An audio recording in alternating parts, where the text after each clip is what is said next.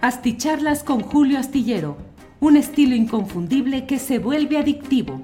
Un análisis inteligente y profundo para entender los entretelones de la política mexicana.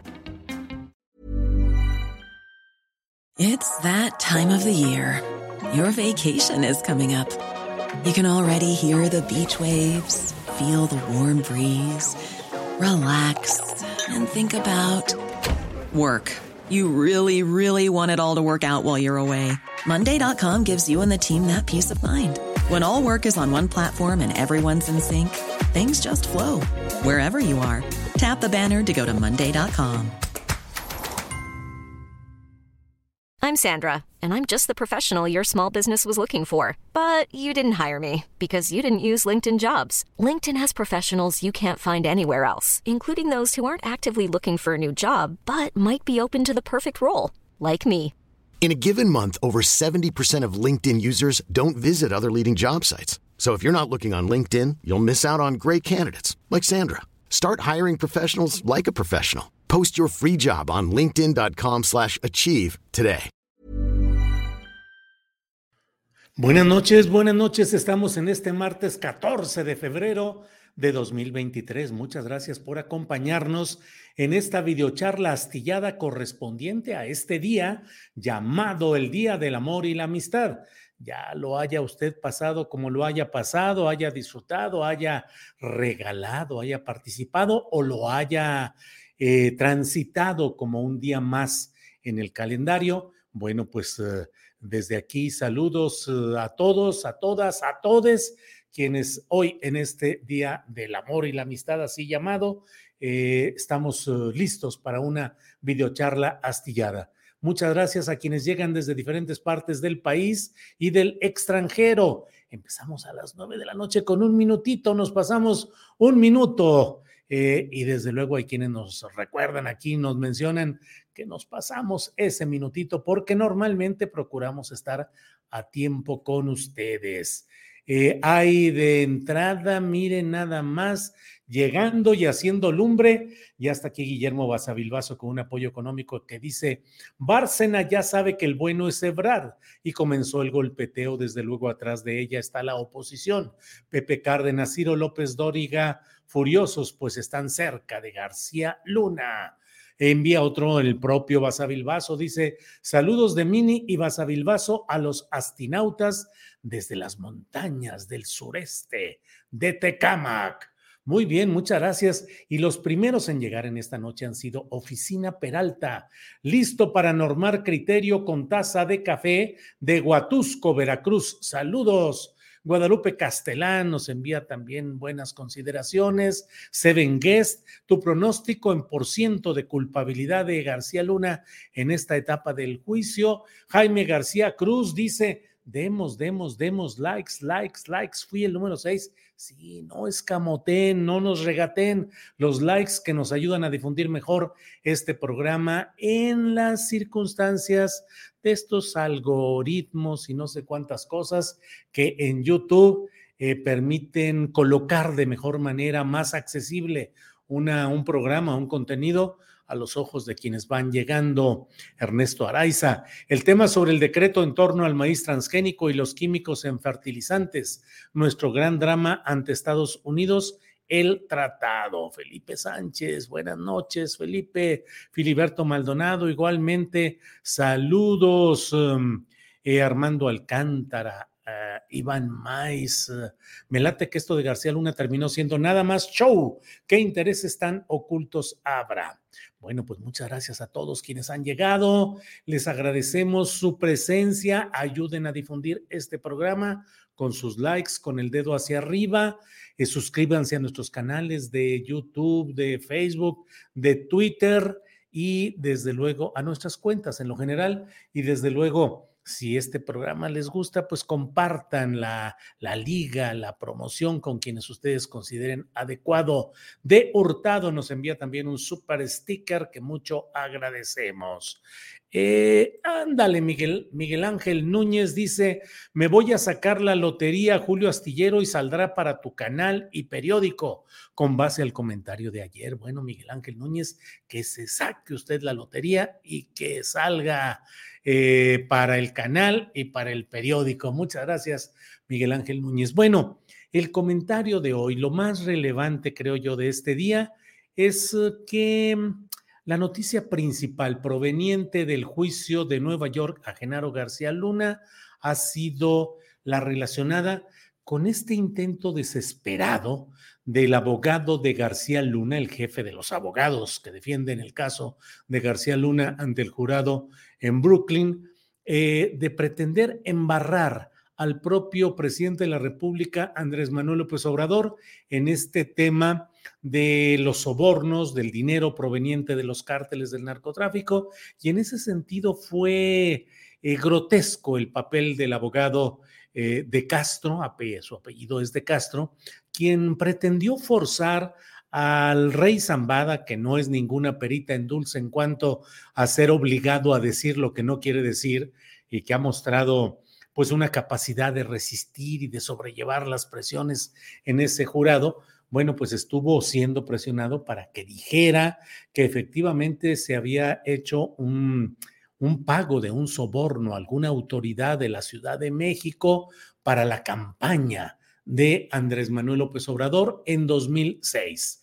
Eso llevó a que hubiera en todo este proceso de hoy voces, medios que rápidamente soltaron amarras y dejaron fluir ese barco malhadado de de la, de la noticia falsa, de la tergiversación, de la manipulación, para decir sin mayor, eh, eh, sin, sin, mayor cuidado, simplemente decir, eh, revela testigo que aportaron 7 millones de dólares a campaña de AMLO.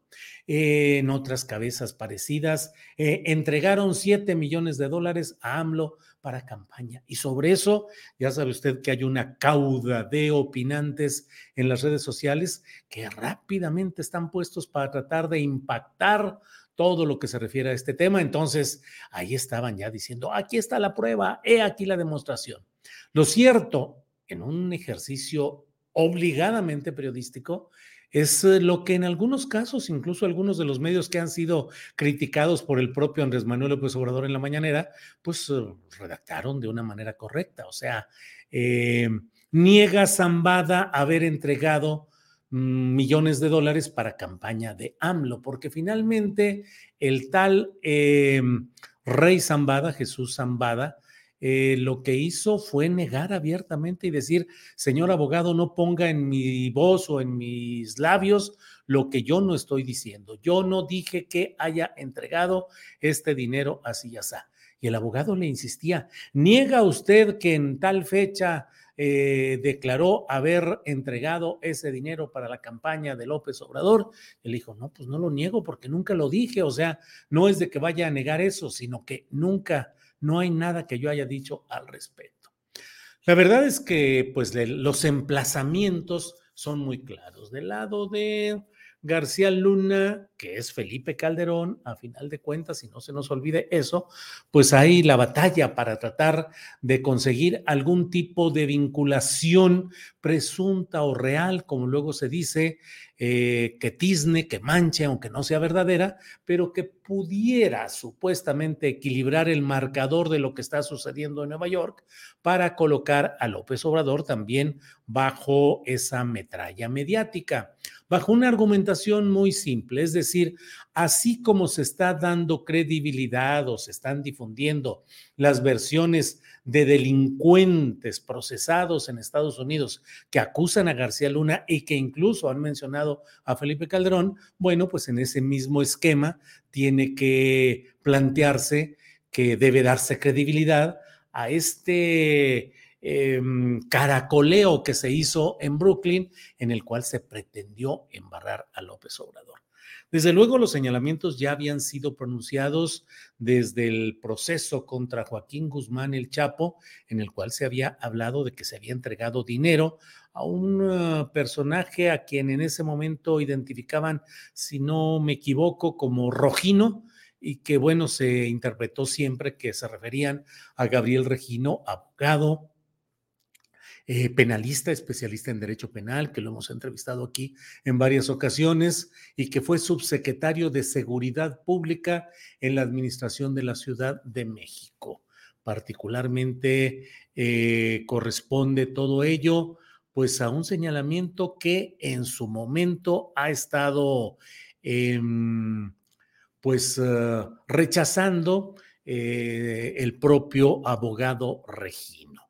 Eh, eso es un hecho que tampoco podemos eh, cerrar los ojos ante la circunstancia de que es un señalamiento que ya se había hecho en ocasión anterior y que no caminó, digamos, no transitó, no tuvo mayor eh, consecuencia, pero Allí estuvo. El abogado Gabriel Regino es un abogado que ha estado dando batallas fuertes en varios eh, eh, terrenos del ámbito de la lucha penal.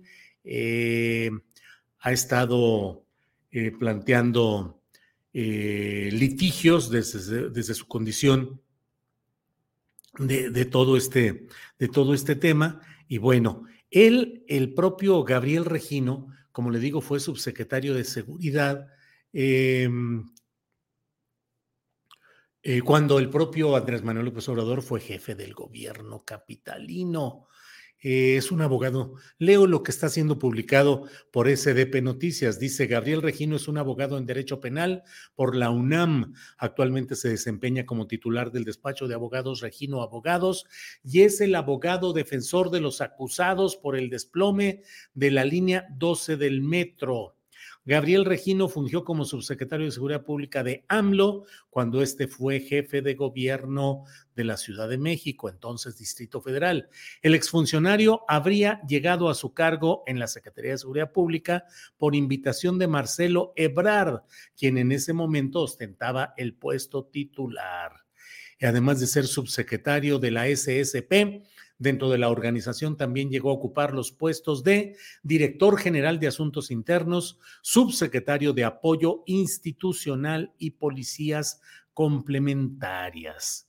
En 2018, ya en el juicio contra el Chapo Guzmán, se dieron a conocer estas acusaciones. Sin embargo, el propio eh, Regino eh, dijo que no había ni una sola denuncia penal en su contra, ni en Estados Unidos, ni en México.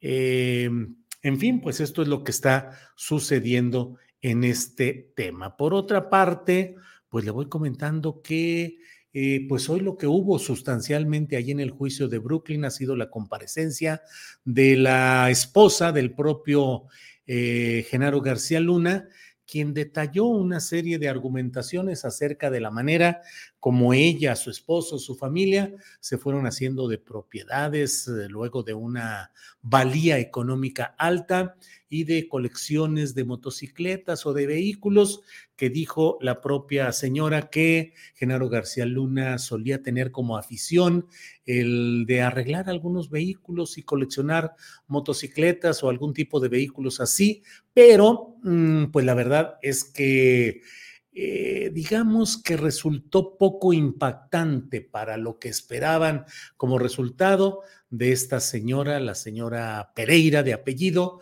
que estuvo hoy pues como la única instancia de testificación a favor pues de su esposo, el propio Genaro García Luna.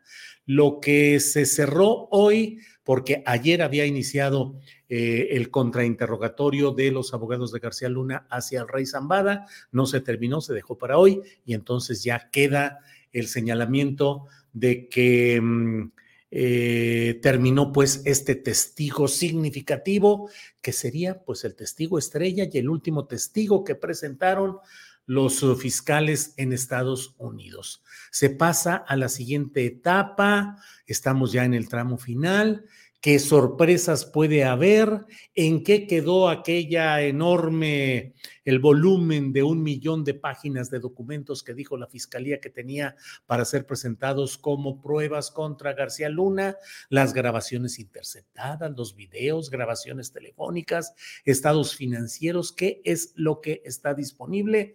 No lo sabemos, no lo sabemos y por tanto vamos a... Eh, estar atentos a cuál es el desenlace que Eso sí le puedo adelantar desde hoy, que cuando llegue el desenlace de lo que aquí sucedió, va a haber, vamos a tener que revisar hacia atrás, vamos a tener que revisar todo lo que ha sucedido y vamos a encontrar muchas claves en lo que ha sucedido, en lo que se dijo, en lo que no se dijo, en lo que se presentó, en lo que no se presentó, en lo que se atestiguó o lo que no.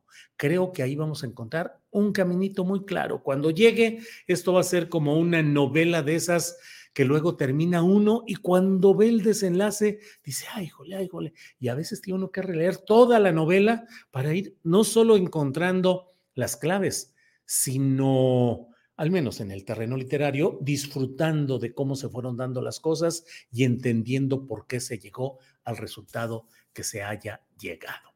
Bueno, pues hasta aquí llego con el comentario específico sobre estos temas, pero déjeme decirle que además de ello, eh, hay otro tema eh, que me parece muy relevante. Ya desde ayer le dimos uh, un adelanto aquí de lo preocupante que resultaba el decreto presidencial emitido anoche y que hace a un lado, que deja inoperante otro decreto del presidente López Obrador de diciembre del 2020. Y con este nuevo decreto que se emitió en el filo horario antes de que llegara el 14 de febrero, que era la fecha límite para que México le explicara a Estados Unidos las bases científicas a partir de las cuales eh, está decidiendo prohibir el uso de glifosato en cultivos y por otra parte eh, condicionar o hasta antes eh, cerrar la puerta hacia el maíz transgénico. Estados Unidos advirtió que quería tener la, el fundamento científico de las decisiones mexicanas y en el pues en la advertencia, pues, de que eso serviría para valorar, para tomar una decisión respecto a eh, un eventual litigio en el plano, em, un eventual litigio en el plano comercial norteamericano en función del TEMEC, del Tratado eh, de Estados Unidos, México y Canadá, el Tratado Comercial. Bueno, pues ¿cómo le digo? ¿Cómo, le, ¿Cómo trato de plantear esto? A mí me parece que una de dos, o por las urgencias de anoche, de ayer, de tener la respuesta rápidamente, o bien porque se quiso no ceder abiertamente ante las exigencias de Estados Unidos y dejar una puerta abierta para ciertos manejos discrecionales o por lo que usted quiera y guste, pero resulta que este decreto no está dejando contentos, como dirían los clásicos, ni a tirios ni a troyanos, porque Estados Unidos ya dijo que le ha decepcionado la respuesta que ha presentado el, eh, el presidente, eh, eh, sí, el presidente de México, la respuesta que se ha dado, dicen que pues ha resultado muy preocupante y que les resulta Em, les resulta decepcionante. Y bueno, queda ahí el amago, la advertencia de que podría haber algo que implicara una, eh, eh, que implicara un, eventual litigio ante tribunales internacionales. Pero por otra parte, el mismo tema, eh, pues ha generado de inmediato preocupación en los activistas de maíz, sin maíz no hay país, y de otros observadores que dicen, a ver, está bien, el decreto dice que se prohíbe el uso del glifosato, el uso del maíz transgénico eh, para elaborar maíz y tortilla, para elaborar, perdón, perdón, para elaborar masa y tortilla en México para consumo humano. Eso es lo que dice, y eso suena, dice uno, ah, muy bien. Y así han sido los encabezados de los boletines y las notas oficiales. México prohíbe el uso del maíz transgénico para consumo humano en tortilla y en masa. Sin embargo, en este México de las rendijas abiertas, se deja el camino diciendo que, sin embargo, se va a permitir eh, la importación de maíz transgénico para alimento animal y para procesos industriales, eh, para alimentos, eh, para alimentación humana, pero en procesos industriales, no para elaborar masa y tortilla. Sin embargo, eh, en una entrevista que realicé hoy a Cristina Barros, que es eh, pues un eje de este grupo de Sin Maíz eh, No hay País, ella nos dice que ponen en riesgo estos transgénicos a la biodiversidad de maíces mexicanos, pero además señala que se han encontrado trazas claras de uso de maíz transgénico y de, obviamente, de glifosato en la elaboración de maíz y tortillas en México, a pesar de las restricciones que ha puesto el gobierno mexicano. Y que entonces resulta muy preocupante que ahora se deje la puerta abierta para que puedan seguir las importaciones, según eso, solo para consumo animal o para procesos industriales para alimentación humana, porque por ese camino pues se puede llegar a que las importaciones continúen y quién va a vigilar y cuáles van a ser las sanciones que se establecerían para quienes violaran estas reglas. Pues no, no hay sanciones y no se establece ninguna forma de vigilancia y se deja a los importadores, a los empresarios, que ellos bajo su responsabilidad garanticen que ese maíz transgénico no llegue a México para ser usado en maíz y It's that time of the year. Your vacation is coming up. You can already hear the beach waves, feel the warm breeze, relax, and think about work. You really, really want it all to work out while you're away. Monday.com gives you and the team that peace of mind. When all work is on one platform and everyone's in sync, things just flow wherever you are. Tap the banner to go to Monday.com. Ever catch yourself eating the same flavorless dinner three days in a row? Dreaming of something better? Well, HelloFresh is your guilt free dream come true, baby. It's me, Kiki Palmer. Let's wake up those taste buds with hot, juicy pecan crusted chicken or garlic butter shrimp scampi. Mm. Hello Fresh. Stop dreaming of all the delicious possibilities and dig in at HelloFresh.com. Let's get this dinner party started.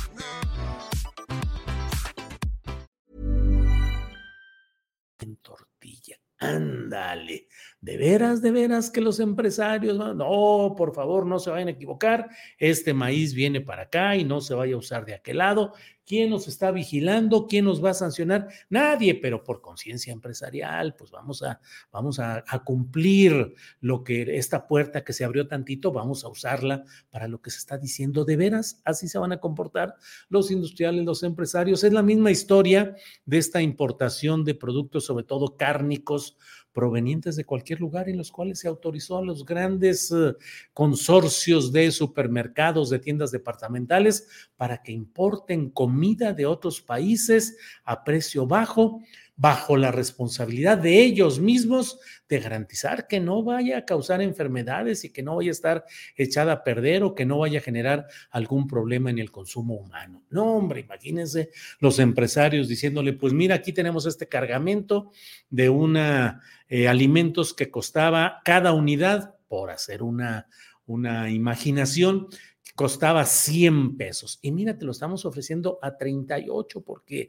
pues ya está en la, el momento cercano a la caducidad, caducidad, pero tú lo puedes manejar rápido. Porque, y el empresario decir, no, no, no, fíjate que no, así no, no, porque corre el riesgo la gente de mi país, porque podemos tener problemas. ¿Y qué te van a hacer? Bueno, pues alguien podría presentar un juicio y luego dónde o cómo o qué no, pues no hay mucha carnita, no hay dientes, como luego se dice, para un castigo muy fuerte, pero mi conciencia empresarial me impide cometer ese tipo de cosas que me darían mucha ganancia económica, pero no debo hacerlas. Así va a pasar con el maíz transgénico, así va a pasar con el glifosato que se abre, se extiende, se, se, señala un periodo de transición para la prohibición del glifosato hasta marzo de 2024. Dentro de un año, ya cuando las cosas en México habrá candidatos presidenciales, estaremos metidos en la mera eh, grilla electoral y demás, y por aquellos tiempos va a ser cuando se decida qué hacer en este tema.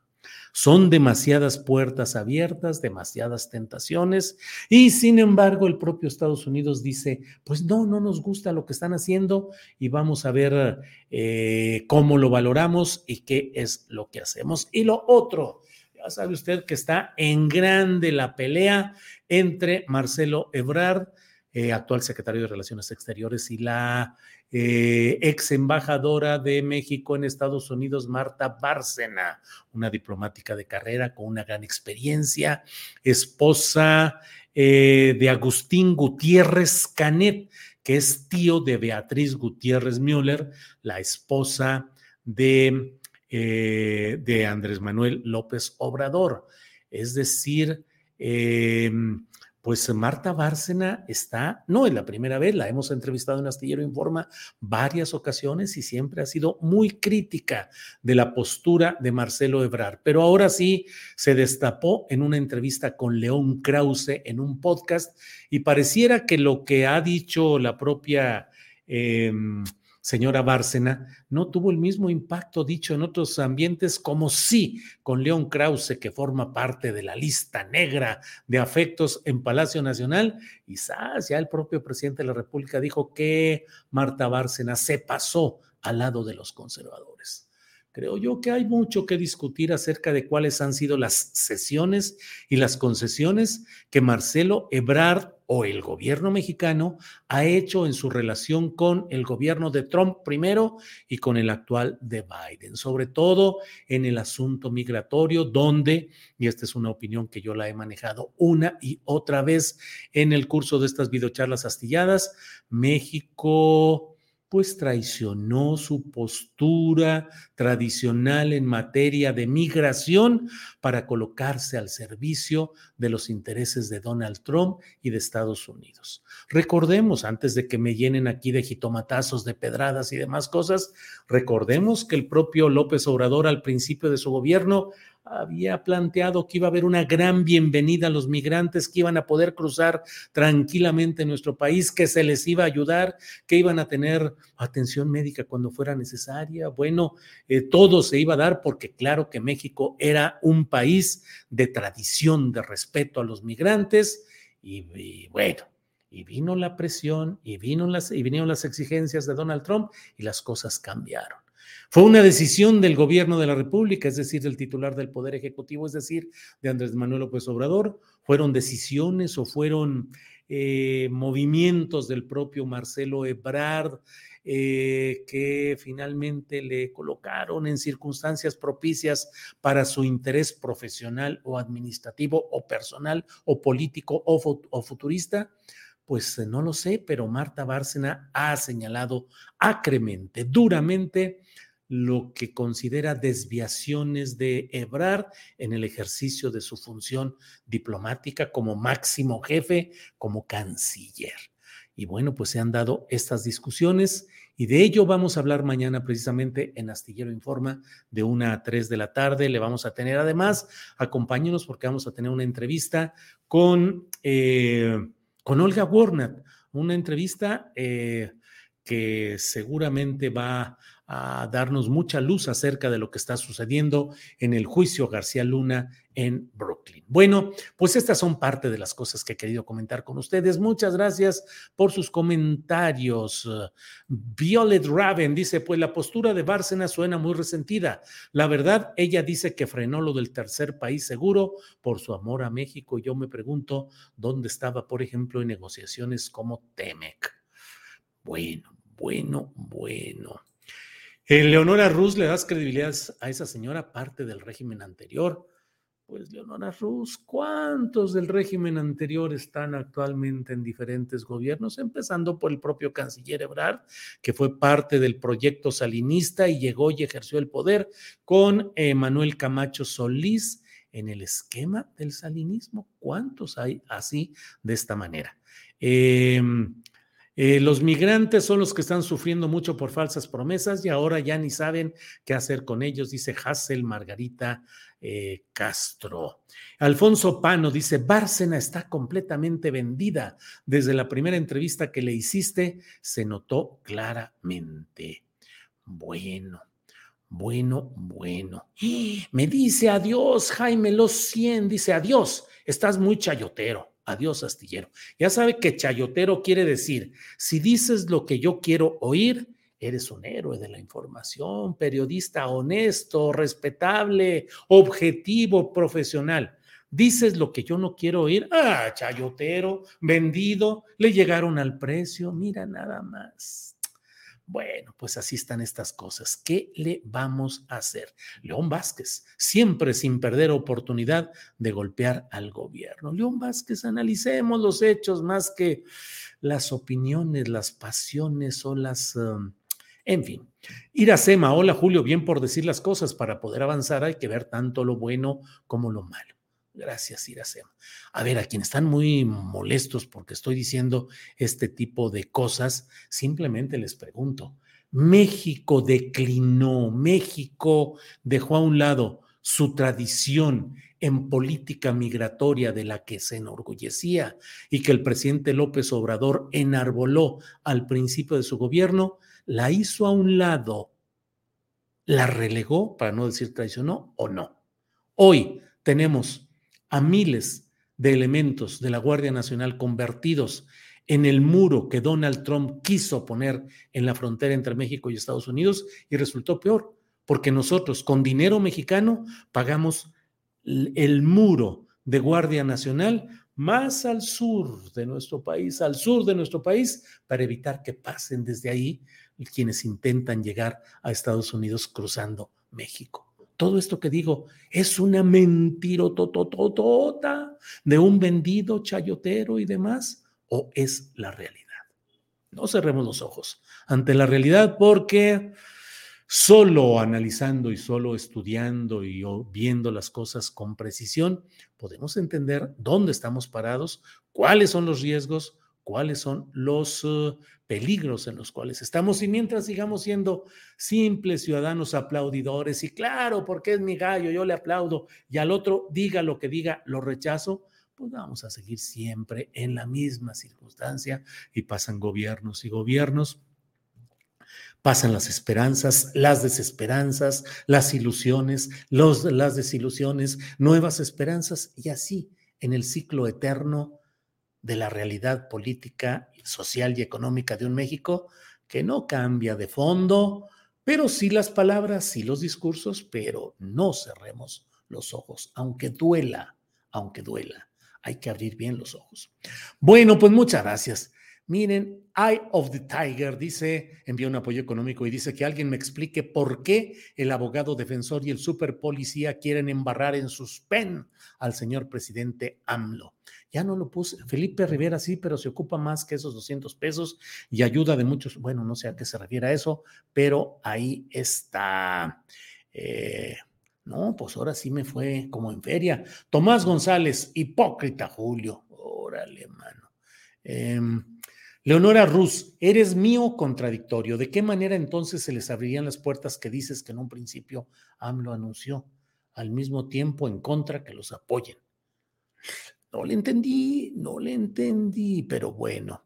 Eh, Oscar Pérez Julio se habla mucho de los transgénicos, pero también es importante el accidente químico de Ohio y nadie lo menciona. Así es, claro que es muy importante ese accidente químico y no es mencionado, como también en México hay muchos accidentes y muchos proyectos tóxicos que no son mencionados. Esa es la verdad. Pero bueno, eh, te oyes muy resentido, dice Leonora Rossi. es que estoy bien resentido. Por cierto, por ahí salió alguien que me dijo, mejor explica lo de la licuadora. Ah, es que me eché un buen cotorreo sobre el tema de que hoy fui con Ángeles a una tienda departamental a comprar una licuadora. Y entonces jugamos ella y yo oye, esto es como si viniera a comprarte tu regalote, como en el Día de la Madre, que la gente le, los hijos le compran a las mamás el burro de planchar o la plancha o la licuadora para que siga trabajando eh, con, en mejores condiciones, pero para que siga trabajando. Ja, ja, ja. Y así lo hicimos, pero eh, planteamos pues... Eh, Ángeles necesitaba comprar una licuadora porque la que teníamos se dañó irreversiblemente y fuimos y compramos una por ahí. Eh, eh, don Julio, la política es negociar. YAMLO no la tenía nada fácil con Trump, Manuel Chavarría. Pues sí, yo no digo que la tuviera nada, nada sencillita, pero pues también hay que decir eh, las cosas como son, porque si no, se monta una épica triunfalista que no corresponde a la realidad. Celia BG dice, es usted muy objetivo, gracias por tan buen análisis. Bueno, pues muchas gracias. No, ya se están aquí cotorreando. Laura Santiago López, una licuadora, Ángeles y yo nos pasamos 14 de febrero todos los días y nos la pasamos felices de la vida sin mayor problema. Saludos, gracias por informar objetivamente, gracias a usted. Em, em, bueno, bueno, bueno. La licuadora del 14 de febrero, dice Magi.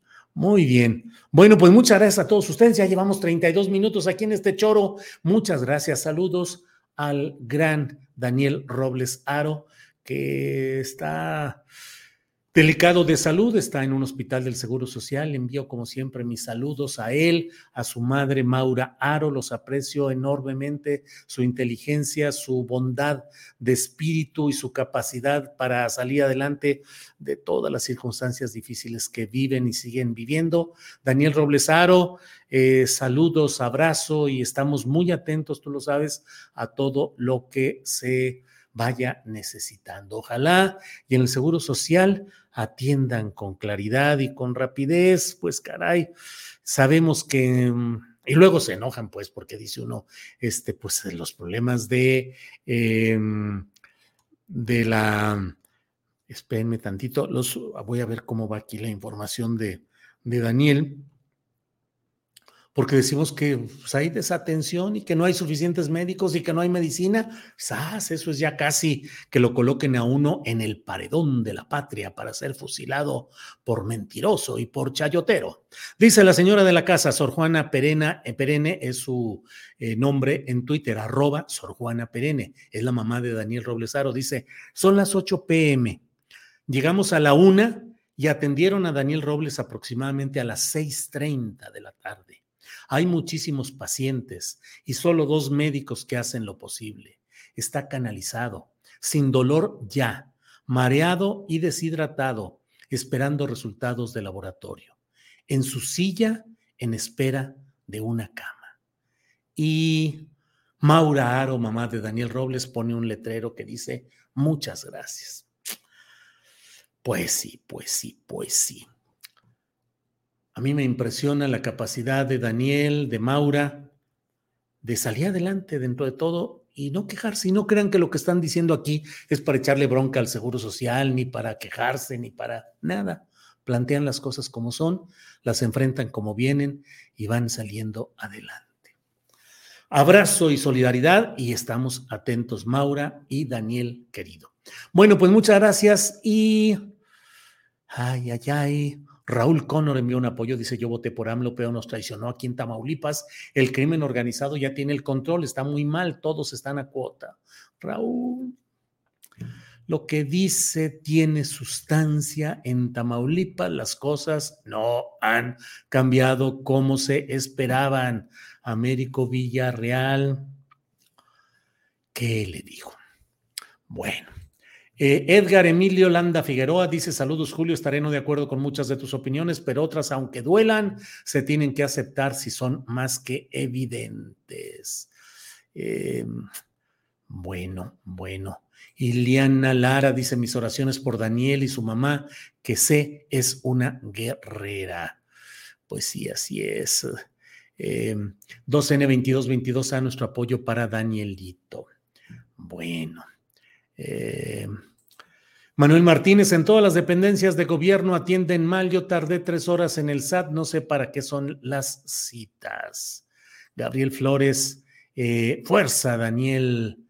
Em, Pepper Lau dice, amaneciste de chinga fuertito. No, de chinga quedito. Pepper Lau, yo siempre estoy de chinga quedito, de chinga fuertecito, ¿eh? No, yo jamás puedo ocultar lo que pienso, lo que veo, lo que creo poder sustentar eso, si no pase lo que pase y me quede solo hablando arriba de una piedra sin nadie que me escuche, seguiré diciendo lo que creo.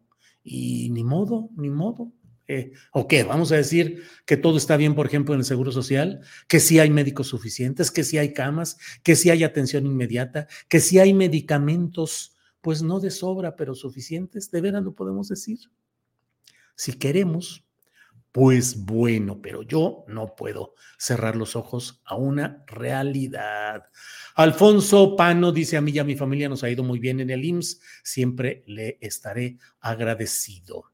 Bueno, todos con Daniel, la realidad del IMSS, dice Francisco Javier Franco, Omar Gutiérrez. Dios los cuida a los dos, mamá e hijo. Em, ahí está.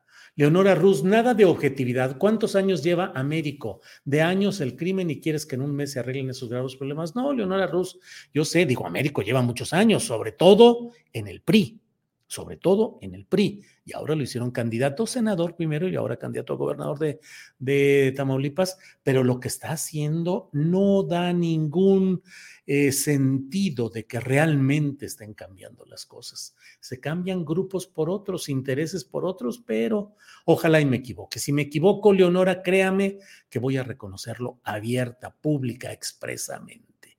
No tendré ninguna, ningún... Eh, eh, excusa para, para, para, no hacerlo. Si las cosas cambian, lo voy a decir sin ningún problema.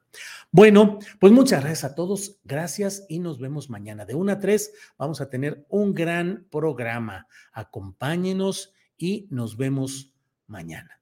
Buenas noches. Hasta pronto.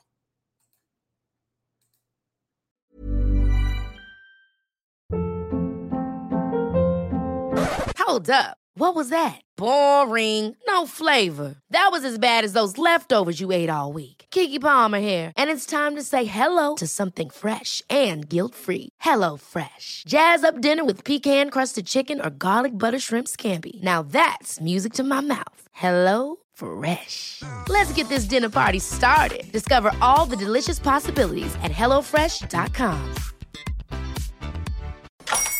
Hola, buenos días, mi pana. Buenos días, bienvenido a Sherwin Williams. ¡Ey! ¿Qué onda, compadre?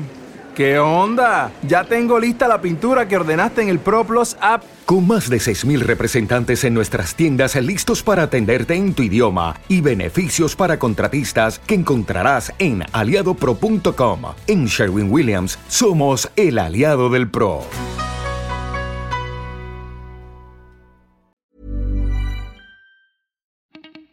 Para que te enteres de las nuevas asticharlas, suscríbete y dale follow en Apple, Spotify, Amazon Music, Google o donde sea que escuches podcast. Te invitamos a visitar nuestra página julioastillero.com.